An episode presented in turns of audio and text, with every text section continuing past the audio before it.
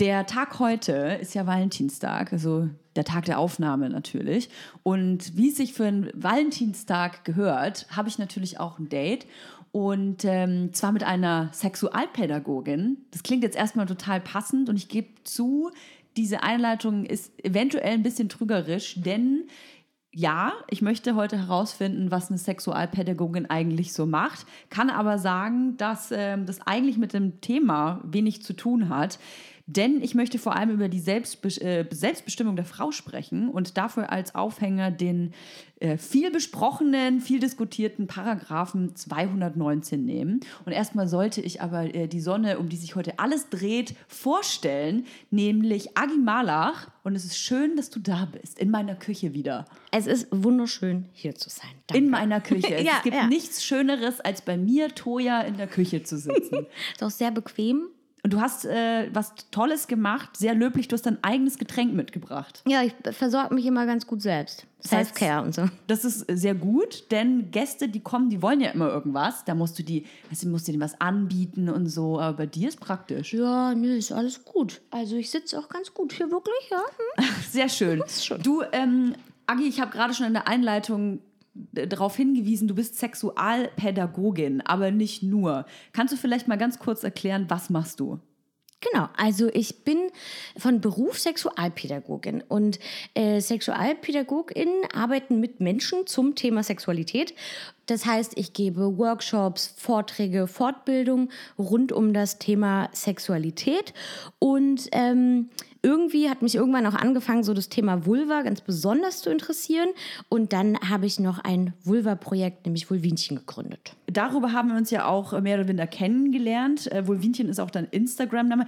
Es ist echt krass, dass eigentlich fast alle Gäste, die bekomme ich über Instagram so. Aber ähm, da fertigst du kleine Vulvinchen an. Ja, genau. Das Was bedeutet das? Das sind so ähm, kleine Anhänger in Vulvenform, was man nicht so auf den ersten Blick erkennt, äh, wenn man es vielleicht nicht weiß, aber dann auf den zweiten doch. Aber auch vor allem mache ich so Sticker einfach mit so Botschaften, weil ich dachte, ey, wir brauchen einfach mehr Muschis im öffentlichen Raum. vor allem mehr erkenntlich. Wir werden später nochmal darüber sprechen. Jetzt möchte ich aber äh, nochmal genau herausfinden, du hast gerade äh, angedeutet, du beschäftigst dich viel mit der Sexualität der Menschen, aber warum wirst du denn einberufen? Also wie kann ich mir das vorstellen? Was hält man denn da für Vorträge über, über Sexualität an sich? Ich meine, ja, das, also die Frage ist ja schon ganz interessant, weil wir alle davon ausgehen, wir wüssten das. Ne? Also wir haben alle schon irgendwie auch so ein fertiges Bild von, wie ist ein Sex eigentlich und wie ist mein Sex und wie ist so Körper und so. Und ich glaube, erst wenn wir uns näher damit beschäftigen, so fangen wir an, bestimmte Dinge zu hinterfragen. So, mhm. was uns die Gesellschaft irgendwie eingetrichtert hat, die Kultur und so. Und merken so, oh, warte mal, das wusste ich ja jetzt nicht so genau. Mhm. Und ähm, Hauptsächlich gehe ich ja aber in äh, Schulen und gebe dort quasi sexualpädagogische Workshops, weil das in Berlin richtig im Rahmenlehrplan verankert ist. Wow. Also die müssen das quasi lernen. Und was sind da so deine Erfahrungen, wenn du in Berliner Schulen gehst? Wie ist da so äh, der Blick auf die Sexualität. Gerade Teenies, die wissen ja immer nicht so ganz genau und heutzutage haben sie immer die Möglichkeit, sich im Internet schlau zu machen. Da guckt man aber auch gerne dann eigentlich Pornos und guckt, wie es so funktioniert. Woher kriegen die die Informationen? Ja, das ist ähm, ganz, ganz vielfältig. Also es gibt auch gute so Jugendsexualitätsstudien, die auch immer fragen, so woher habt ihr denn euer Wissen?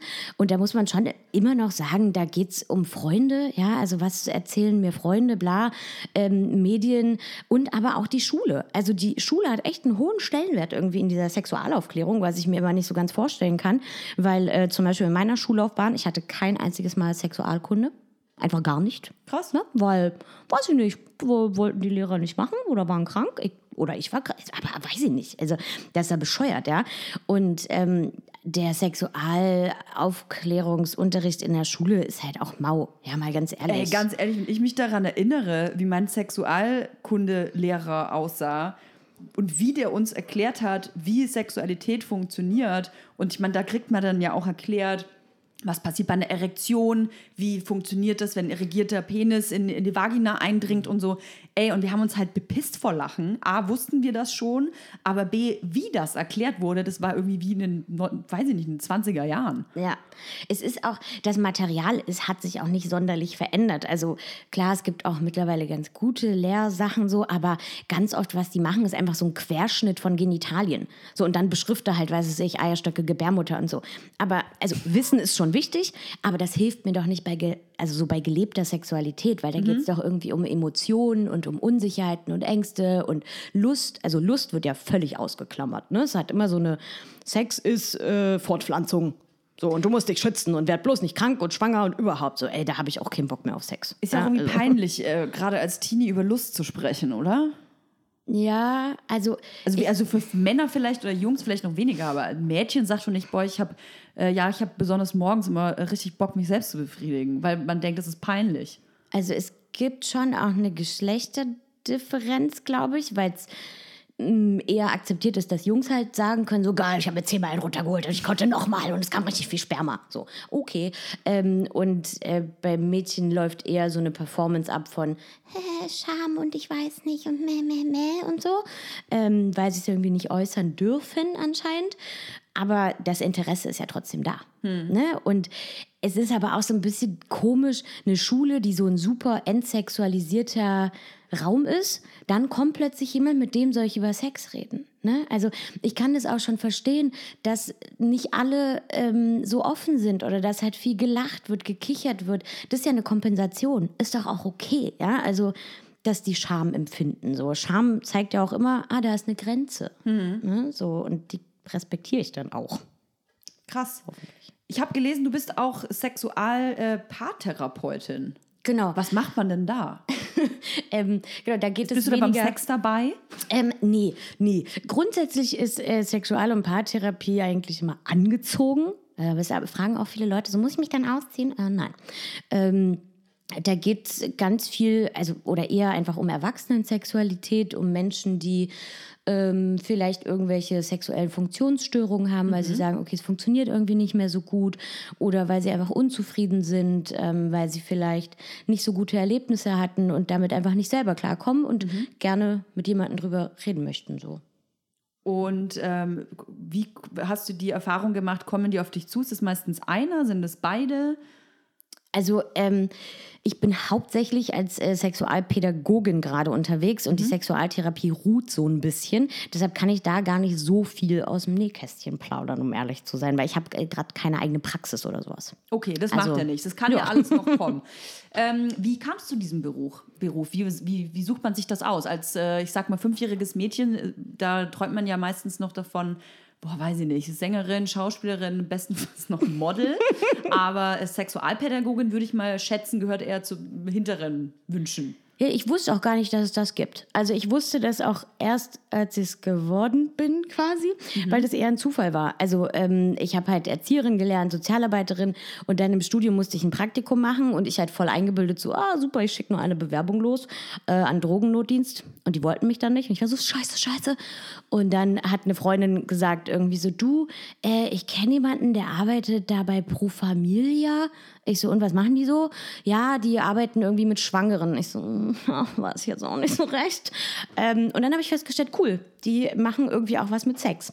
Und das hat einfach total Spaß gemacht. Und erst dann wusste ich, dass es diesen Beruf gibt. Mhm. Erst als ich angefangen habe, quasi da ein Praktikum zu machen und so.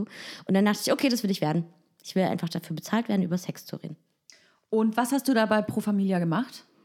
Ähm, also als Praktikantin durfte ich erstmal überall reinschnuppern und das fand ich total interessant, weil es halt, ähm, da sind auch Sexualpädagoginnen, die halt mit Kindern und Jugendlichen arbeiten. Da gibt es aber auch Sexualberatung, also für erwachsene Personen. Da arbeiten Gynäkologinnen, ne? also da geht es auch einfach ganz viel um äh, so Gesundheitsthemen auch und so. Ähm, und das ist auch eine Schwangerschaftskonfliktberatungsstelle. Das heißt, dort können äh, schwangere Personen hinkriegen, wenn sie eine äh, hingehen, wenn sie eine Abtreibung machen wollen und diesen Beratungsschein brauchen. Okay, das ist ja eine super Einleitung, denn ich habe dich unter anderem auch deswegen eingeladen, weil ich gerne über äh, Paragraph 19 sprechen wollen würde. Du hast gerade schon angedeutet, es gibt Beratungsstellen, wo Frauen hinkommen können, die schwanger sind, aber nicht unbedingt die Schwangerschaft behalten möchten.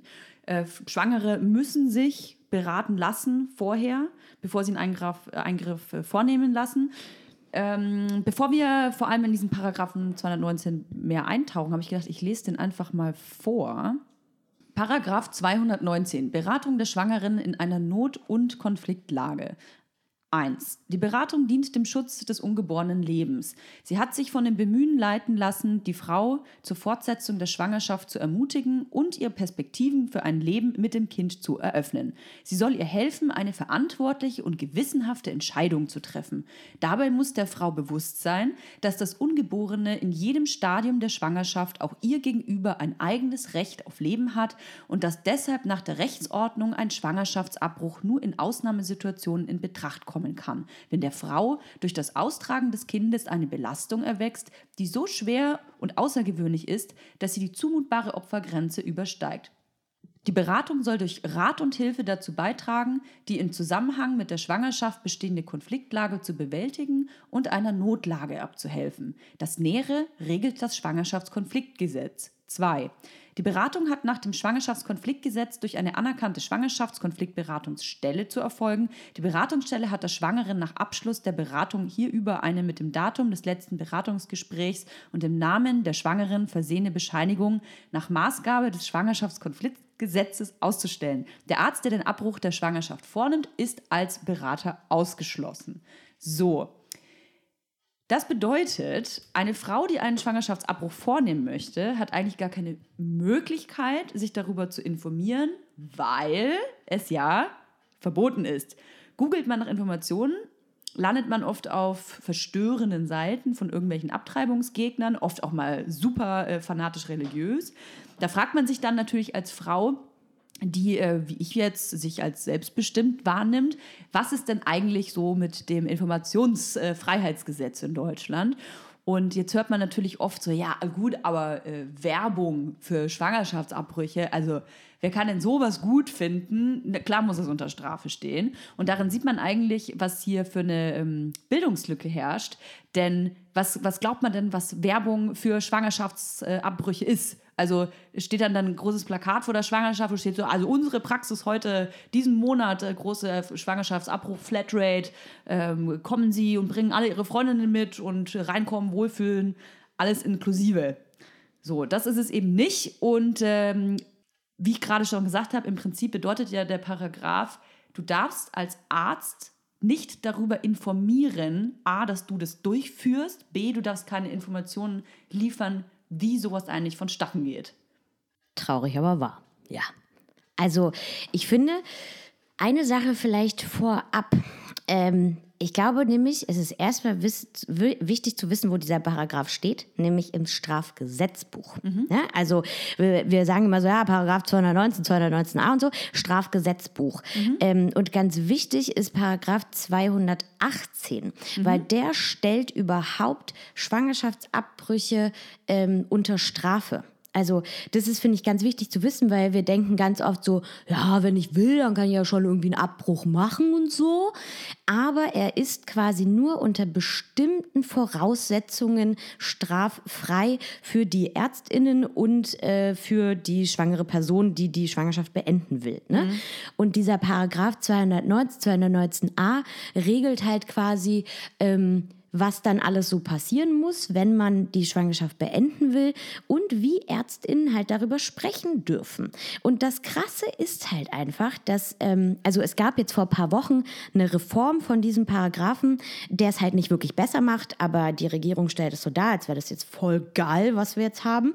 Ähm, aber du durftest halt vorher zum Beispiel auch nicht auf deine Seite schreiben als Ärztin, dass du Schwangerschaftsabbrüche anbietest. Dass du es überhaupt durchführst. Genau. Ne? Und also, es gab ja dieses eine bekannte Beispiel von einer Ärztin, ähm, die das gemacht hat, die das äh, als, glaube ich, eine der wenigen überhaupt gemacht hat, natürlich strafbar, hat sie strafbar gemacht, ja. sie, sie, durfte das nicht, ja. hat auch eine saftige Strafe bekommen, ich glaube 6000 Euro musste sie bezahlen, nur weil sie angegeben hat, sie führte durch. Ja. Und weil sie, also sie hatte auf ihrer Seite ein Formular, wo Personen irgendwie schreiben konnten, ich möchte gerne mehr Informationen.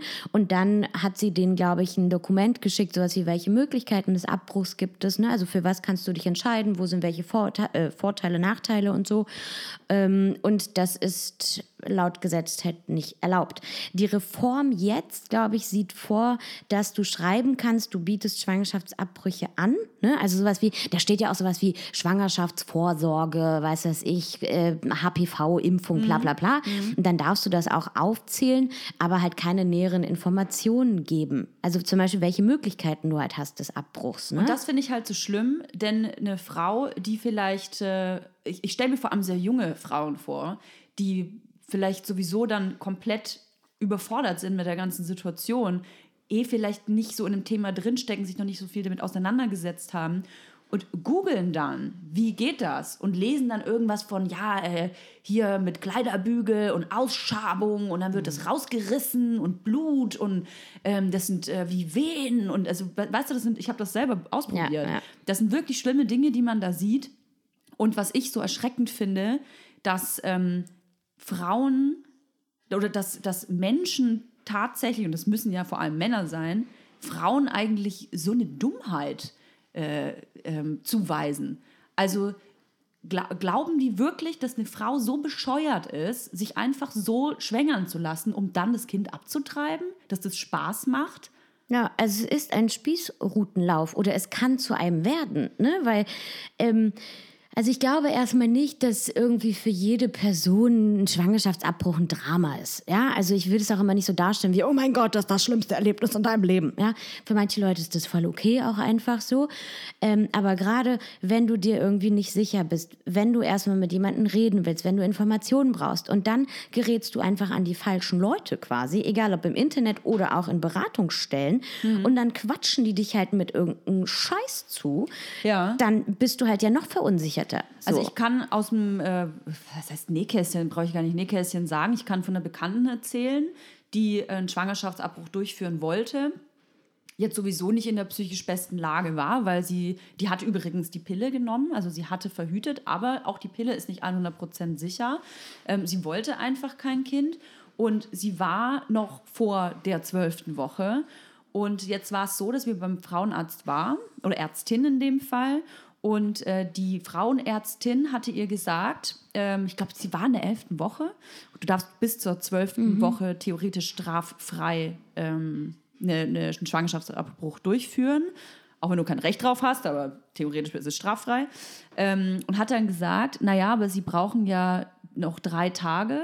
Also sie muss ja quasi sowieso erst zu einer Beratungsstelle gehen, da müssen drei Tage vergehen, damit diese Bedenkzeit. Und dann wäre sie in der zwölften Woche.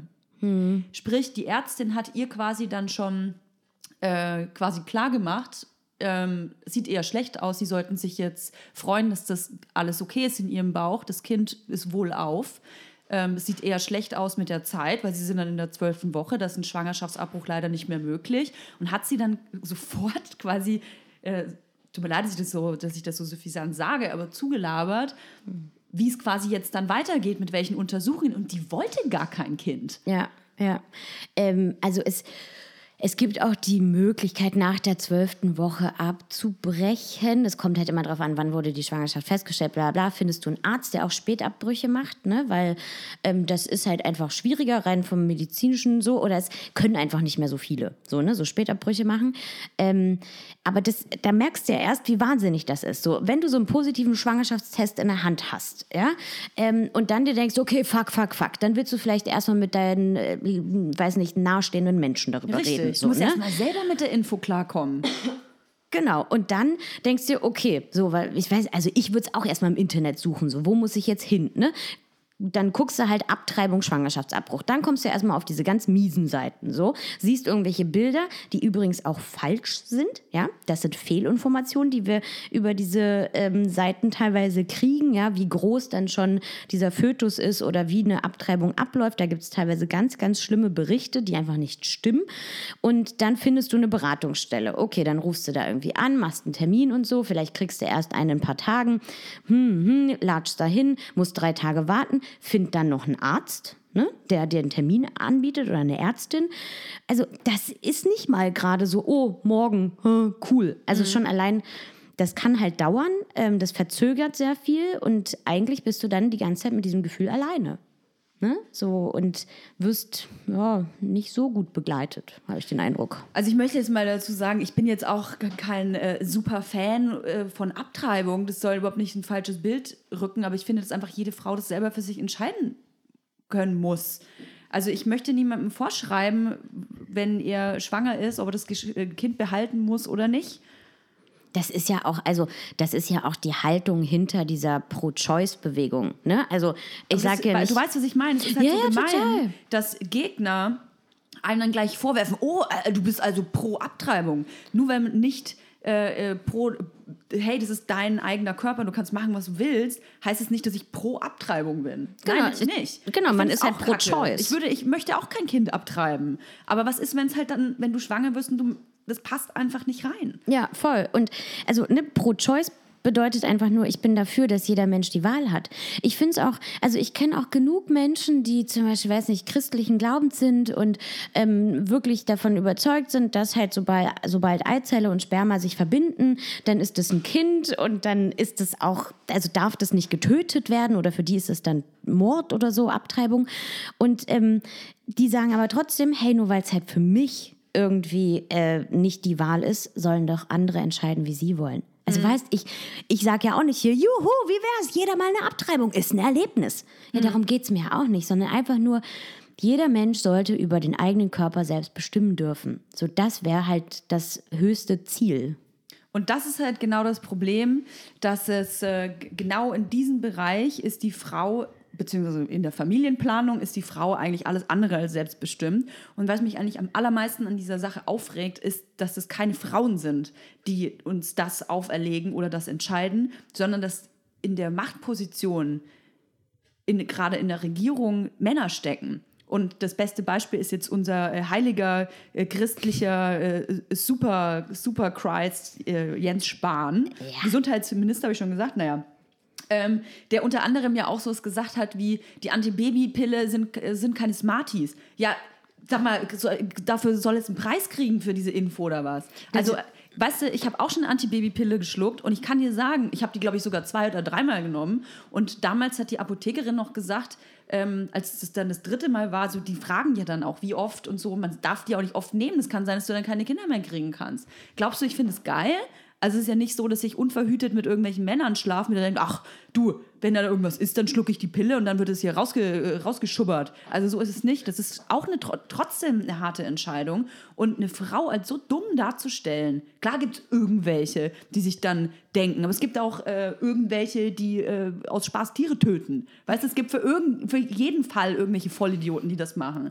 Aber generell die Frau als so doof darzustellen, dass sie nicht weiß, dass eine Antibabypille äh, keine, keine Smarties ist. Also das, äh, da fällt mir die Kinnlade runter. Al- Also, was du meinst, also, sorry, wenn ich dich korrigiere, ne, ist die Pille danach. Äh, was habe ich denn gesagt? Antibabypille. Ja, mein, sorry, Und ja. Antibabypille Ja, ja, ist ja die, ja. die, die Verhütungspille. Ich habe nur dreimal in meinem Leben die Antibabypille genommen. Nee, ich meinte natürlich die, die genau, Pille genau. danach. Ja. Genau. Ähm, und die unterbricht ja auch keine Schwangerschaft, sondern die verzögert ja nur den Korrekt. Eisprung, sodass du gar nicht schwanger werden kannst. Ne? Also, wenn eine Schwangerschaft bestehen würde, würde dir auch gar nichts passieren, wenn man die Pille danach nimmt. Die würde weiterhin bestehen. So.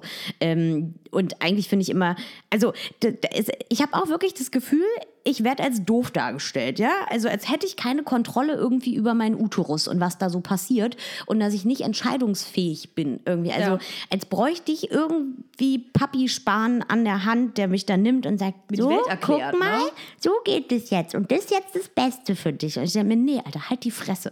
Ganz ehrlich, Ja, da werde ja. ich einfach auch aggressiv. So, da kann ich mich nicht zurückhalten. das Ding ist halt auch, dass äh, viele Gegner dann immer sagen, naja, aber selber schuld, wenn du nicht aufpasst und so, dann bist du, ja, also wenn du zu blöd bist, um zu verhüten, dann äh, wirst du schwanger, so, ist doch klar. Ey, ganz ehrlich, ich kenne so viele Fälle, allein in meinem Freundeskreis, wo Frauen schwanger geworden sind, trotz der Antibabypille.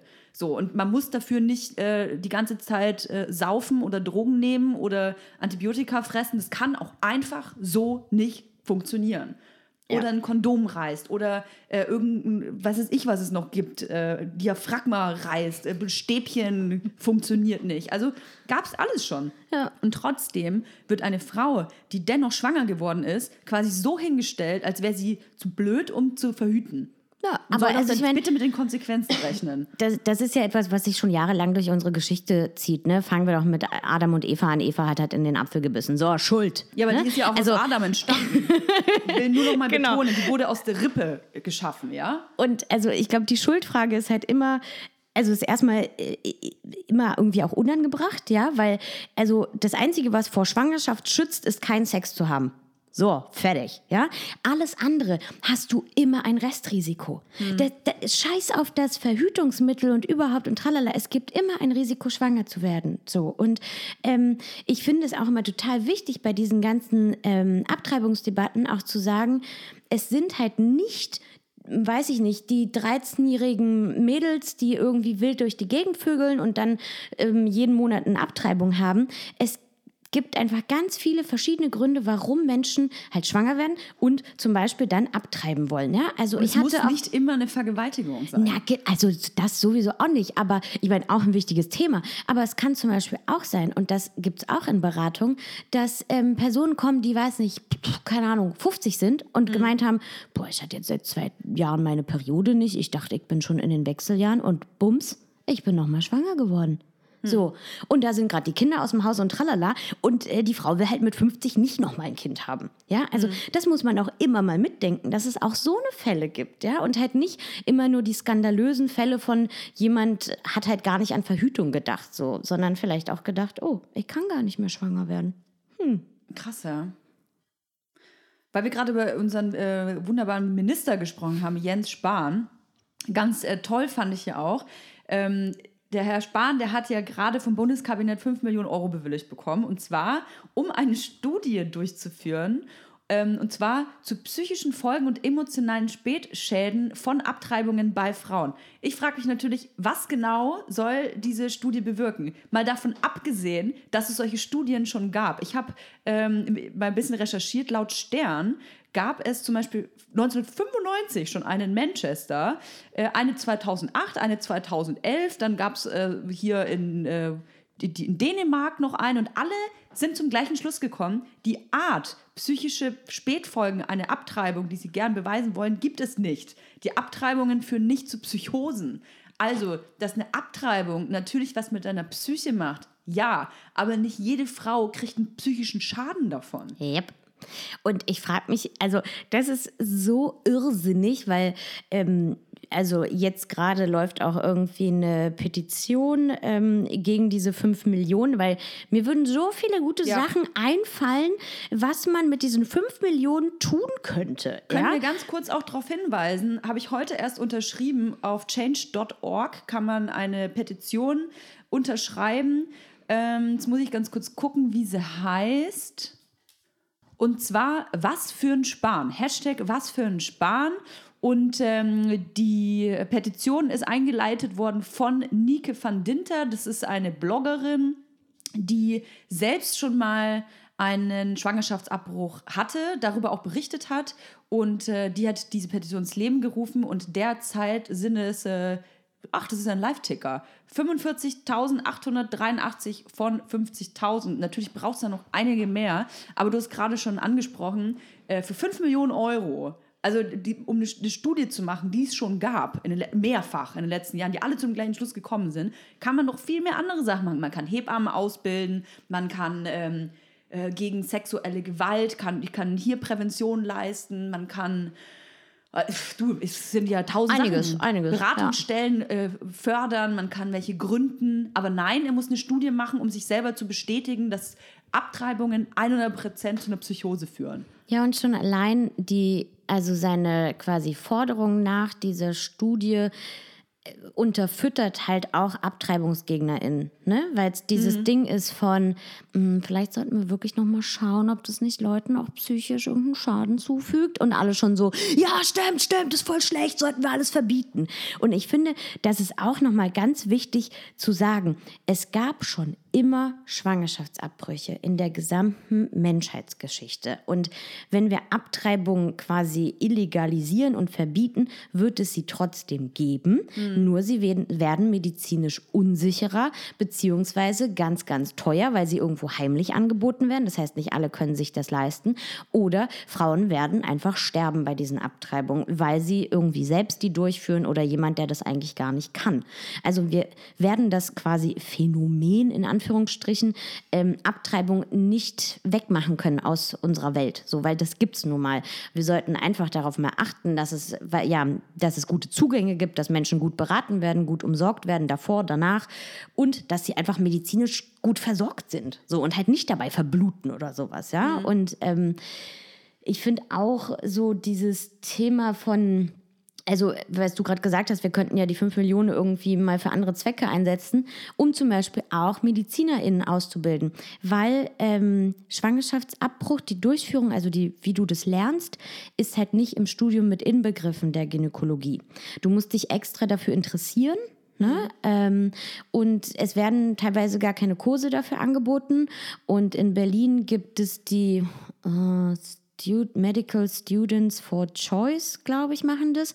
Die bieten diese Kurse an und üben an Papayas. Habe ich schon mal gesehen, tatsächlich. Ist sehr interessant.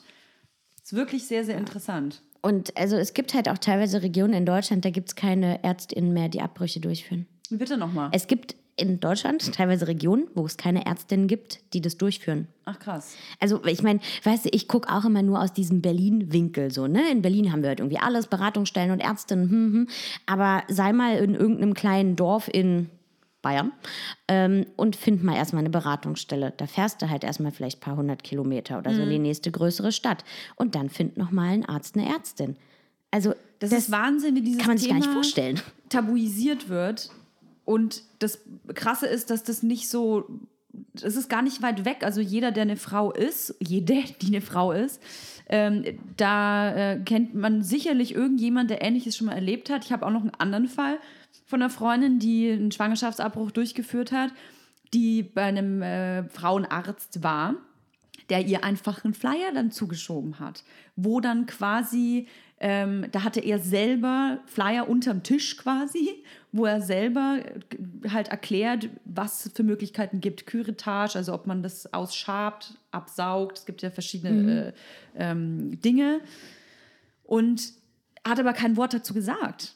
Das heißt, allein durch diesen, durch, durch diese Aktion, dass man dir einen Flyer hinschiebt oder halt einfach sagt, da darf ich gar nicht drüber sprechen, weil es halt einfach strafbar für den Arzt ist, da kriegst du ja schon so ein schlechtes Gefühl als Frau, dass du was Verbotenes machst oder irgendwas, was nicht richtig ist. Ja, voll. Also das sind ja auch, also diese Studie, die die ja machen will, die es ja schon zu Genüge gibt, die ja sagen von wegen, ähm, okay, also allein ein Schwa Schwangerschaftsabbruch ist nicht das alleinige Risiko einer psychischen Störung oder so.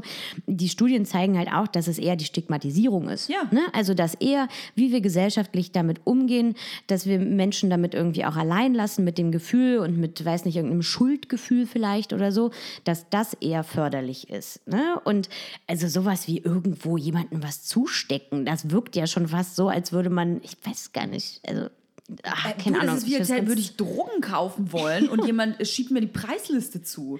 Also es ist äh, pff, Wahnsinn. Es ist wirklich ein hartes Thema. Ähm, man möchte eigentlich sich selbst hoffen, dass man nie in diese Situation kommt. Ich muss ganz, also ich hatte die Situation noch nicht, kann aber sagen, dass ich Angst davor hätte. Also nicht nur vor, vor der Situation, mich entscheiden zu müssen, klar, wäre für mich jetzt auch nicht einfach, aber auch in der Situation zu sein, dass ich das Gefühl hätte, ich darf das gar nicht einfach so entscheiden. Also mir werden da Steine in den Weg gelegt und es wäre mir unangenehm. Ja, und auch finde ich auch darüber zu sprechen, weil ich habe auch die Erfahrung gemacht, wenn man einmal das Thema irgendwie ähm, Abtreibung irgendwie anspricht, plötzlich erzählen voll viele. Ne? Also selbst Menschen, mit denen ich schon voll lange befreundet bin und dann komme ich mit dem Thema und dann kommt so, ja, ich hatte ja auch schon eine Abtreibung. Ich so, hä, was? Echt? Äh. Ne? Also dass auch darüber gesprochen wird, dass man sich darüber austauscht, wie es einem vielleicht ging und bla, was wichtig ist und sowas. Ich weiß nicht, ich glaube, es ist total wichtig, dass wir das ja entstigmatisieren mhm. und dass auch alle Gefühle da sein können. Ne? Also mhm. wenn jemand sagt irgendwie, mir ist die Entscheidung super schwer gefallen, ey, voll okay, ne? Aber es kann auch Menschen geben, die sagen, für mich wäre die Entscheidung super klar auch gut, ne? Ist und, schwierig heutzutage ähm, noch das zu sagen, ja. Ja, und ich, also ich fühle mich auch ganz merkwürdig dabei, merke ich gerade, dass ich so dieses Gefühl habe, ich vertrete so ein, ja, so dieses Pro-Abtreibung, ne? Weil ich eigentlich nur vertrete Pro-Choice, also habe die Wahl. Aber ich habe das Gefühl, man muss so vehement darüber reden, dass es Leute gibt, die halt nicht daran zugrunde gegangen sind, dass es Leute gibt, die halt, ähm, weiß ich nicht, für die war die Entscheidung nicht schwer. Also, dass auch diese Position irgendwie ein Gewicht kriegt in dieser ganzen Diskussion. Dass es halt nicht mhm. immer nur ein Drama ist, dass das Menschen nicht entscheiden können und so und dass sie, weiß es ich, ja, dass es eine Katastrophe ist, sondern dass es auch Fälle gibt, die einfach, wo es total unkompliziert ist und wo es auch keinen Schaden gab. Also so, ich würde mir einfach ich. wünschen, dass in ähm, dass ins Ziel kommt, dass man nicht darüber spricht, wie schlimm eine Abtreibung an sich ist, sondern wie kann ich eine Frau ähm, in bestenfalls im besten Wege begleiten, um ihre Entscheidung zu treffen, damit sie auch mit ihrer Entscheidung danach leben kann, egal ja. für was sie sich entscheidet. Und da rein müsste das Geld gesteckt werden, egal ob sie sich für ein Kind entscheidet oder dagegen. Zum Beispiel eine alleinerziehende, sehr junge Mutter, vielleicht ohne Bildungsabschluss, von mir aus auch mit Bildungsabschluss, aber vielleicht noch ohne festes Einkommen. Alleine schon, wenn ich mir vorstelle, ich hätte keinen Job, weil ich gerade mein Abi gemacht habe und werde schwanger. Und äh, der Typ, der, weiß ich nicht, der, den, den habe ich vielleicht gerade erst kennengelernt und ich bin noch nicht bereit. Und alleine zu wissen, okay, ich weiß gar nicht, wie ich das, selbst wenn ich das Kind vielleicht gerne haben wollen würde, aber ich weiß gar nicht, wie ich das schaffen sollte. Alleine, dass es da eigentlich so wenig Beratung gibt, so hey, doch, du hast die und die und die und die und die Möglichkeit. Es wird immer nur gesagt, doch, du musst das Kind behalten, weil das hat auch ein Recht auf Leben. Mhm. Ja, und äh, das ist auch das Erste, was man halt, wie gesagt, im Internet findet. Und ähm, ich habe das schon ganz oft einfach auch erlebt bei, bei Pro Familia, dass ähm, Menschen da auch total dankbar rausgegangen sind, dass ihnen jemand auch ähm, zur Seite stand bei der Entscheidungsfindung. Ne? Mhm. Ne? Also gerade wenn sie sich halt noch unsicher waren. Es gibt ja Leute, die sind total klar und es gibt Leute, die sind auch unsicher. Und dass dann sie jemand äh, zu ganz unterschiedlichen Sachen berät, ob das quasi wie so eine soziale Beratung ist, wo einfach erzählt wird, okay, pass auf, wenn du dich für das Kind entscheidest, dann würde deine finanzielle Lage so und so aussehen. Ne? Wir mhm. rechnen das mal wirklich auf den Euro aus. Genau. So, sowas. Ne? Oder auch eine psychologische Beratung. So, was sind irgendwie deine Ängste, deine Unsicherheiten, was ähm, würde, weiß ich nicht, dagegen sprechen, dafür, was auch immer. Und da müssen die ähm, 5 Millionen Euro hin. Genau, da, da sollten die auf jeden Fall auch hin. Und auch ähm, so, also ich finde auch total spannend, ähm, wo, also wo ich finde, wo auch noch Geld rein investiert werden könnte, ist so ähm, Kinderwunschbehandlung. Ja, also weil ah, ja. die Menschen, die Kinder haben wollen, es aber, aber es vielleicht nicht so gut klappt, die müssen ja dafür zahlen. Sehr und viel dann, Geld sogar. Aber richtig. Und dann denke ich mir so, naja, wenn Jens Spahn wirklich Menschenleben schützen will, und könnte er doch, will. könnte er auch da rein investieren, dass die Leute, die wirklich Kinder haben wollen, dass es bei denen klappt. Wäre auch eine Idee, by the way. Krass, ja. Wie, wie irre eigentlich äh, wie irre das ist mit diesen 5 Millionen Euro. Ähm, ich würde natürlich sehr gerne mit dir auch noch zur Bildung beitragen und frag dich einfach mal, vielleicht gibt es Frauen, die äh, schwanger sind, vielleicht möchten sie das Kind nicht behalten, deshalb hier ist volle Informationsfreiheit. Wie ist der erste Schritt oder die, ich sag mal, die ersten Schritte? Ich bin schwanger und weiß nicht, ob ich das Kind behalten möchte, ja oder nein. Also ich habe jetzt quasi gerade meinen Schwangerschaftstest mhm. gesehen, der ist positiv, was mache ich jetzt? Atme erstmal. also ich glaube, das ist wirklich erstmal einfach wichtig. Okay, äh, sorg erstmal halbwegs irgendwie für dich. So, es muss nicht alles sofort heute passieren, es muss auch nicht morgen passieren. So, ne? Ähm, such dir jemanden, der dir zur Seite steht. Ob das nun der Mensch ist, der dich geschwängert hat oder jemand aus der Familie, Freunde. Also es ist oft ganz gut, ähm, das nicht alleine durchstehen zu müssen. Mhm. So. Ähm, und dann, wenn es einen Zugang zum Internet gibt, würde ich als erstes ähm, danach suchen, Schwangerschaftskonfliktberatungsstelle. Mhm. Ja? Das ist schon so ein kompliziertes Wort, da kommen die Leute nicht drauf. Die gucken dann halt nach Abtreibung. Aber Schwangerschaftskonfliktberatungsstelle wäre so ein Ding. Ne? Dann ruft man da halt an oder die haben eine offene Sprechstunde. Und ähm, wenn man da hingeht, dann kann man denen zum Beispiel auch sagen, dass man anonym beraten werden möchte. Mhm. Also man muss auch nicht den Namen angeben und so, man kann anonym beraten werden.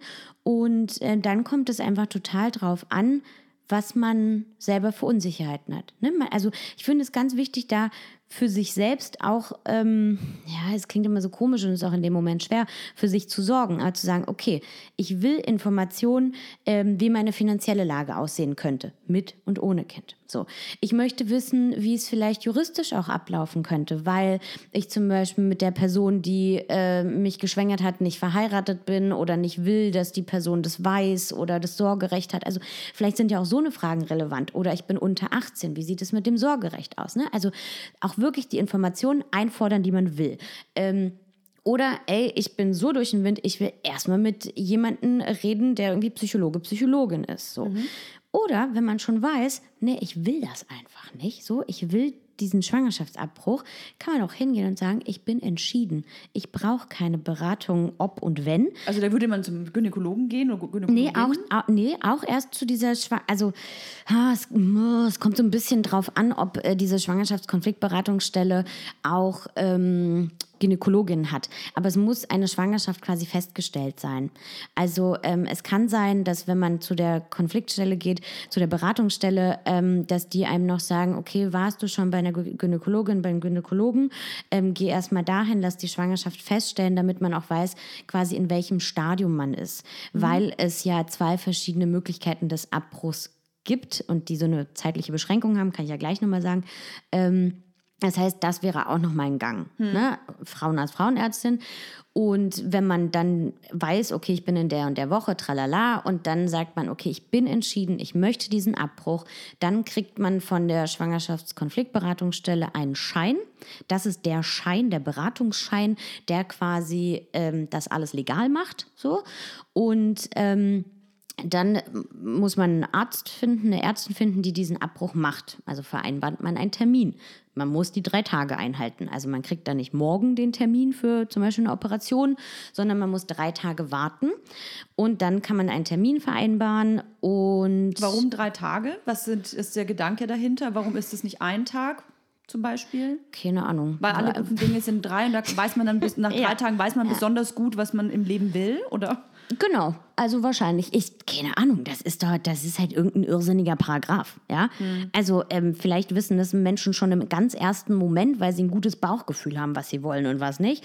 Aber laut dieser dieses äh, Paragraphen hier 219 Strafgesetzbuch müssen wir drei Tage warten. Mhm. So zwischen der Beratung und ähm, dem, dem Abbruch. Ähm, nur weil man diesen Schein hat, auch nochmal wichtig, und auch einen Termin meinetwegen beim Arzt, Ärztin, muss man den Abbruch nicht durchführen. Ne? Also es kann auch sein, dass ich kurz davor dastehe und mir denke, äh, nein. Du, man kann, sich, man kann auch auf der Liege so, liegen und mit, mit, Beine breit und dann sagen, du, ich glaube, ich möchte das doch nicht. Da richtig. ist nichts dabei. Genau, also das ist auch immer wichtig, nochmal zu sagen, ja, in jedem Moment kann man sich nochmal umentscheiden. Ähm, und wenn man dann äh, einen Termin hat beim Arzt, Ärztin, da gibt es dann halt Aufklärungsgespräche, was es für Methoden gibt. Also weil man kann ähm, medikamentös eine Schwangerschaft abbrechen. Da nimmt man so zwei Tabletten, die eine beim Arzt, dann nochmal irgendwie alleine oder auch nochmal beim Arzt und dann setzt halt diese Abbruchsblutung ein. Mhm. Ähm, oder es gibt halt einen operativen Eingriff unter einer Kurznarkose quasi. Also man kann am selben Tag, wird man dann auch entlassen, so weiß nicht, eine Stunde später oder so. Ähm, es ist mittlerweile werden diese Ausschabungen, das klingt schon immer so komisch, nicht mehr durchgeführt, sondern meist die Absaugung, weil das einfach viel schonender ist für die Gebärmutterschleimhaut so. Und Ja, dieses Wort, ne? Ausschabung. ähm, ja, das, da hast du ja so oder so keinen Bock klingt- drauf. äh, Richtig. Deshalb ist es eher die Absaugmethode. Mhm. Ähm, glaub, Curettage heißt das. ich weiß nicht, ich bin keine Medizinerin, ich müsste es vielleicht wissen. Ich glaube, es, ich glaube, es heißt Curettage, aber ist ja egal. Ja. Kann man ja selber nochmal googeln. Genau. Und ja, das war's dann schon auch eigentlich. Und was ich, also Was ist mit Nachsorge? Also gehen wir mal davon aus, okay, ich habe einen Schwangerabbruch durchgeführt. Ähm, ich bin zufrieden mit meiner Entscheidung. Gehen wir mal von dem Fall aus. Vielleicht bin ich auch äh, erstmal schockiert, aber jetzt vielleicht nicht wegen dem Abbruch an sich, sondern okay, jetzt ist gerade was passiert. Was passiert dann? Dann stehe ich da mit meinen Gedanken. Ja, das ist halt, und es, mhm, ja, da liegt halt die Verantwortung quasi bei der ex-schwangeren Person, ähm, ob die das möchte oder halt nicht so und sich dann halt was sucht. Ähm, Also die muss ich dann aber selber, obwohl man sowieso schon vielleicht in einer blöden psychischen Lage ist, man muss sich dann selber irgendwas suchen. Dann Ja. kriegt man keinen Platz, weil einen Therapeuten zu finden ist ja eh ein bisschen schwierig. Also äh, manche Beratungsstellen bieten halt Nachsorge an. Ne? Und ähm, wenn die irgendwie gut arbeiten, dann sagen die auch, sie können gerne einfach nochmal wiederkommen nach dem Abbruch ne? und so. Ähm, und ich, also es klingt erstmal blöd, weil wenn man sagt, man muss sich selbst drum kümmern, aber alles andere wäre ja wieder ein Zwang. Weißt, also Verstehe. weil sonst wäre es ja Du wieder dieses so, so und danach gehen. eine Woche später kommst du aber nochmal und erzählst jetzt mal, wie es dir geht. Irgendwie auch scheiße. Verstehe. Ne? Und aber klar, das andere, mit dem du musst dich selbst drum kümmern, kann halt auch überfordernd sein. So. Mhm. Ähm, da würde ich auch wieder eher bei Beratungsstellen erstmal nachfragen und gucken, äh, reicht es vielleicht erstmal, wenn ich mit SozialarbeiterInnen rede oder den dort PsychologInnen oder so, ähm, oder brauche ich wirklich ähm, eine kassengestützte Therapie, die länger geht? Es kann ja auch sein, dass die dann einen dabei unterstützen. So. Und es kann aber auch sein, dass man darauf länger warten muss auf so einen Termin dann. Was sind denn so Beratungsstellen, wo man hingehen kann? Hm. Ersthilfe. Also ähm, Pro Familia arbeitet deutschlandweit. Ähm, in Berlin gibt es noch das Familienplanungszentrum Balance. Es gibt die Beratungsstelle Albatros. Hm, die Gesundheitsämter haben auch Beratungsstellen. Ja. Okay, also wenn ihr googelt, dann bitte nicht sowas wie schwanger und was jetzt, weil dann kommen euch lauter Glück, Glückwünsche eltern.de Artikel, wie toll das ist mit eurer Schwangerschaft. Äh, es kann ja auch was Tolles sein. Wenn ihr ein Kind möchtet, dann ist es ja auch wunderbar. Und wenn ich ein Kind möchte bin schwanger, dann Halleluja. Aber wenn es halt nicht der Fall ist, dann steht man natürlich erstmal blöd da, wenn man googelt oder versucht zu googeln und es kommt, kommen nur irgendwelche blutverschleimten Aliens daraus was tatsächlich jetzt nicht von mir erfunden ist, sondern da stößt man sehr, sehr schnell drauf, wenn man äh, die falschen Schlagworte eingibt. Ja, was wäre denn, äh, was wäre denn deiner Meinung nach für uns jetzt der nächste Schritt in die richtige Richtung, politisch gesehen? Wenn du jetzt so entscheiden könntest. Du, du bist jetzt quasi so die gute schön. Fee, die auch so, auf die sogar Jens Spahn hört. Sogar Jens Spahn. Oh mein Gott, was für ein Druck jetzt. Und, und Scheiße. kannst quasi jetzt das Ruder nochmal rumdrehen. Was wäre für dich eine gute Lösung? Also das Erste, weil wir dafür schon gefühlt Jahrzehnte kämpfen, äh, ist erstmal den Schwangerschaftsabbruch aus dem Strafgesetzbuch zu streichen, weil das ein Signal wäre. Es ist ja auch So. noch illegal. Ja, ja, Straffrei, genau. aber es ist, muss man sich geben, illegal. Genau. Und ich, also in Deutschland muss ja alles irgendwie gesetzlich geregelt sein. Weiß es ich, sollen die das halt in irgendein anderes Buch reinschreiben, dass es schon auch Vorgaben gibt. Ja, also ich finde schon, Schwangerschaftsabbrüche sollten bestimmten Regen, Regeln folgen. Zum Beispiel, dass sie von ausgebildeten MedizinerInnen durchgeführt werden. Ja, dass das nicht jeder Honk machen kann, Ja. sondern halt Leute, die gut darin ausgebildet sind. So, ja, also es muss ja irgendwo geregelt sein. So. Aber ich fände es schön, wenn es halt nicht im Strafgesetzbuch ist. Also streichen wir Paragraph 218, 219, 219a, Bums weg. So. Das macht es schon alles irgendwie besser, würde ich sagen. Ähm, dann fände ich es toll, wenn Schwangerschaftskonfliktberatungsstellen wirklich besser ausgebaut wären, so dass alle Menschen dorthin kommen könnten, selbst wenn sie im letzten Kaff wohnen. Ähm, dass Ärztinnen und Menschen, die sich irgendwie halt auch damit auskennen, darüber informieren dürfen, so dass die Informationen geben können, die faktisch einfach richtig sind. Ähm, und ich fände es toll, und das gehört halt einfach generell eher zu so Familienplanungssachen, dass zum Beispiel alleinerziehende Eltern besser unterstützt werden finanziell, dass ähm, es die Kita-Landschaft, also die Kinderversorgungsdings, wie nennt man das denn? Kinderbetreuung. Ha. Kinderbetreuung. Ja. Kinderbetreuung besser ausgebaut ich musste auch ist. nachdenken. Wo also, sind diese Menschen in diesen Gittern eigentlich immer? Ach, stimmt, ja. Ähm, also, dass wenn Leute sich unsicher sind, ähm, dass es vielleicht auch einfach bessere Unterstützung gibt für Familien, für Menschen, die Kinder kriegen wollen. Dass die halt keine Angst haben müssen, sondern dass die wissen, aha, wenn ich ein Kind habe, werde ich vielleicht auch äh, weiterhin meinen Job behalten können, weil es gibt eine Kinderbetreuung. Sogar ich wenn mein ich Kind, Frau bin. Ja, finanzieren. Vielleicht werde ich sogar noch gleich bezahlt wie alle anderen. Wäre ja auch toll. Also das, das schlägt halt Wellen. Ich fände es auch toll, ähm, das kann jetzt Jens Spahn auch mal bitte befolgen, dass MedizinerInnen besser ausgebildet werden, weil, und das ist ja auch das Irrsinnige, da frage ich mich wieder, ja.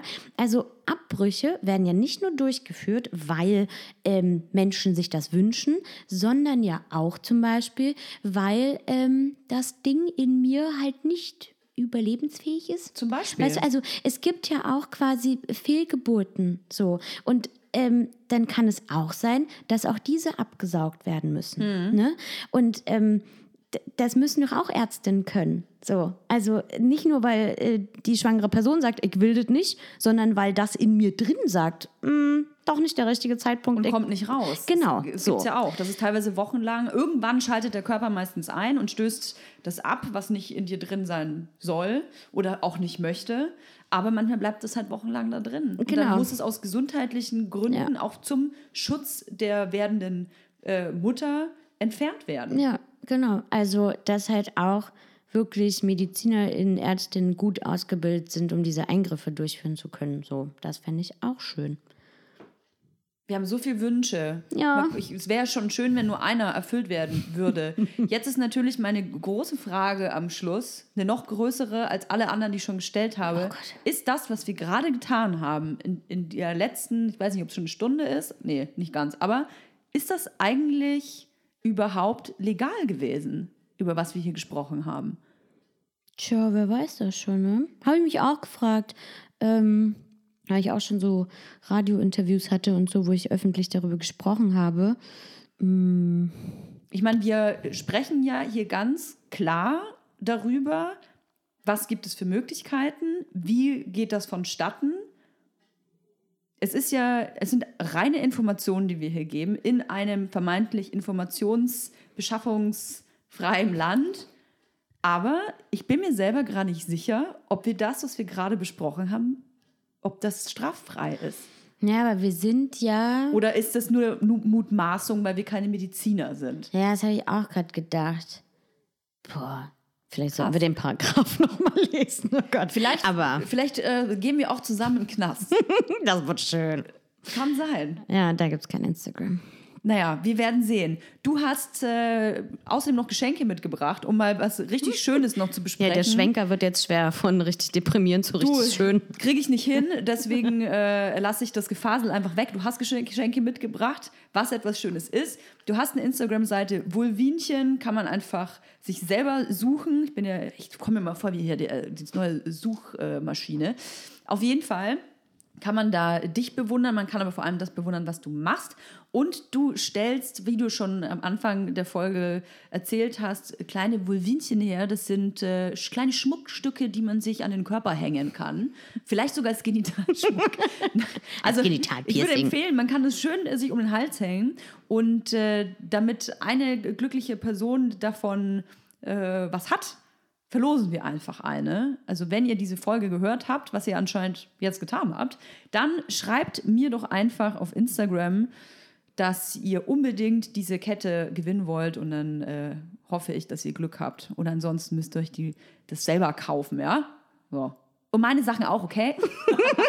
Natürlich. Das war ganz, ganz schön, dass du da warst. Es ist mal wieder ein sehr ernstes Thema gewesen. Hast du abschließende Worte? Die überlasse ich nämlich dir. Ach Gott, ja, bei dem Thema, ich weiß nicht, ich habe nicht wirklich tiefsinnige abschließende Worte, weil wir schon so viel geredet haben. Ähm, ich finde es schön, wenn Leute, die vielleicht auch beim Hören dieser Folge irgendwie Abwehrgefühle haben, sowas wie, äh, kann doch aber nicht sein, das, das ungeschützte Leben, ne? Einfach mal kurz innehalten. Ja, nicht sofort aggro werden, sondern sich mal wirklich versuchen, in eine Lage zu versetzen. Was ist, wenn ich gerade in so einer Notsituation bin und nicht äh, die Schwangerschaft fortführen möchte? Wie würde es mir dann gehen? Und vielleicht sich einfach mal nicht einmischen, sondern einfach mal mit den Gedanken alleine bleiben und nicht Leute damit zuquatschen. Und sich dann am Schluss bestenfalls noch informieren und bilden. Das ist sowieso immer die allerbeste Idee. Ich bedanke mich, dass du heute in meiner Küche saßt, mit mir diese, ja, nicht ganz fröhliche Folge, aber sehr wichtige Folge durchgeführt hast und hoffe, das nächste Mal, wenn wir uns sehen, können wir vielleicht von irgendeinem Erfolg sprechen.